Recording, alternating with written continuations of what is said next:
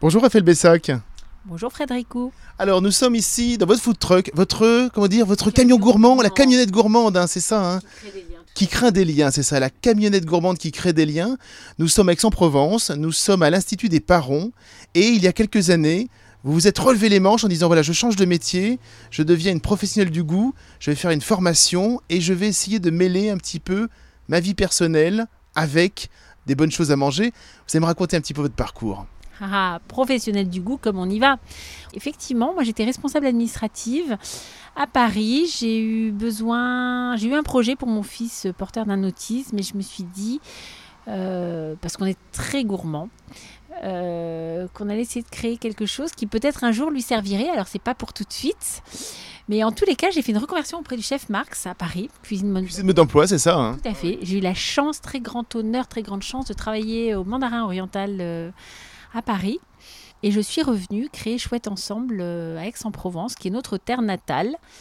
Et c'est d'ailleurs euh, des choses très simples que l'on cuisine et qu'on magnifie grâce à la participation de ces talents différents de l'Institut des parents. C'est un établissement euh, qui accueille des personnes porteuses de handicap depuis la petite enfance jusqu'à la fin de vie pour certains, mais en tous les cas, moi, je suis accueillie au sein de l'IME. L'IME, c'est un institut médico-éducatif qui accueille des adolescents porteurs de handicap.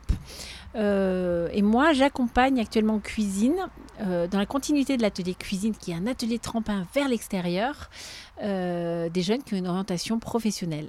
C'est quoi la journée type quand vous commencez effectivement? Vous, vous arrivez ici directement à l'Institut des parents? Alors, Déjà, je commence par des approvisionnements. Ensuite, on arrive, on, prend des nouvelles des jeunes, savoir quelle nuit ils ont passé, s'ils sont en forme, s'ils sont motivés. On leur présente la journée de travail. Ils ont un planning euh, qui est prévu et ceux qui ont une orientation euh, professionnelle euh, passent deux jours en cuisine avec nous. Donc ils, apprennent vraiment la posture des travailleurs et grâce à leur monitrice d'atelier, ils apprennent les premiers gestes en cuisine. Euh, et moi, j'arrive derrière avec une offre de restauration qu'on élabore ensemble, grâce à ces bonnes bases qu'ils ont, acquis, euh, ont acquises. Euh, donc, on va nettoyer nos légumes, on va noter les fiches recettes qu'on a à faire. On va organiser notre brigade de travail en fonction du travail qu'on a à faire. Certains sont lecteurs, d'autres ne le sont pas. Euh, certains ont des troubles praxiques importants qui ne leur permettent pas euh, de fonctionner, euh, d'effectuer certaines tâches. D'autres ne savent pas manipuler les chiffres, donc ne savent pas peser. Donc des outils ont, été mis en place pour leur permettre bah, de faire comme les autres.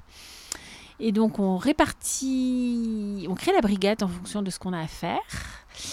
Et on passe la journée comme ça. Alors, il y a la pause du repas qui est un débrief, mais on passe la journée à préparer euh, nos plats qu'on va généralement commercialiser le lendemain ou le surlendemain, ça dépend. Mais l'idée, c'est de ne jamais les mettre en difficulté. Et le handicap se compense par le temps et par l'espace chez nous. Donc l'idée, c'est vraiment de respecter ça pour avoir le meilleur d'eux-mêmes, en fait. Comment est-ce que vous voyez, vous, votre métier? Euh, Est-ce que vous êtes cuisinière ou vous êtes plus que ça aujourd'hui? Je suis pas cuisinière. Euh, déjà parce que je suis très novice dans le métier.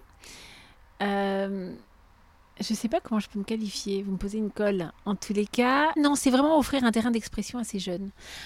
En cadrant, bien évidemment, parce que on est dans un rapport euh, de clientèle, donc il faut que ce soit maîtrisé. Mais on raconte une histoire de, une histoire de qualité, de goût et qui est maîtrisée.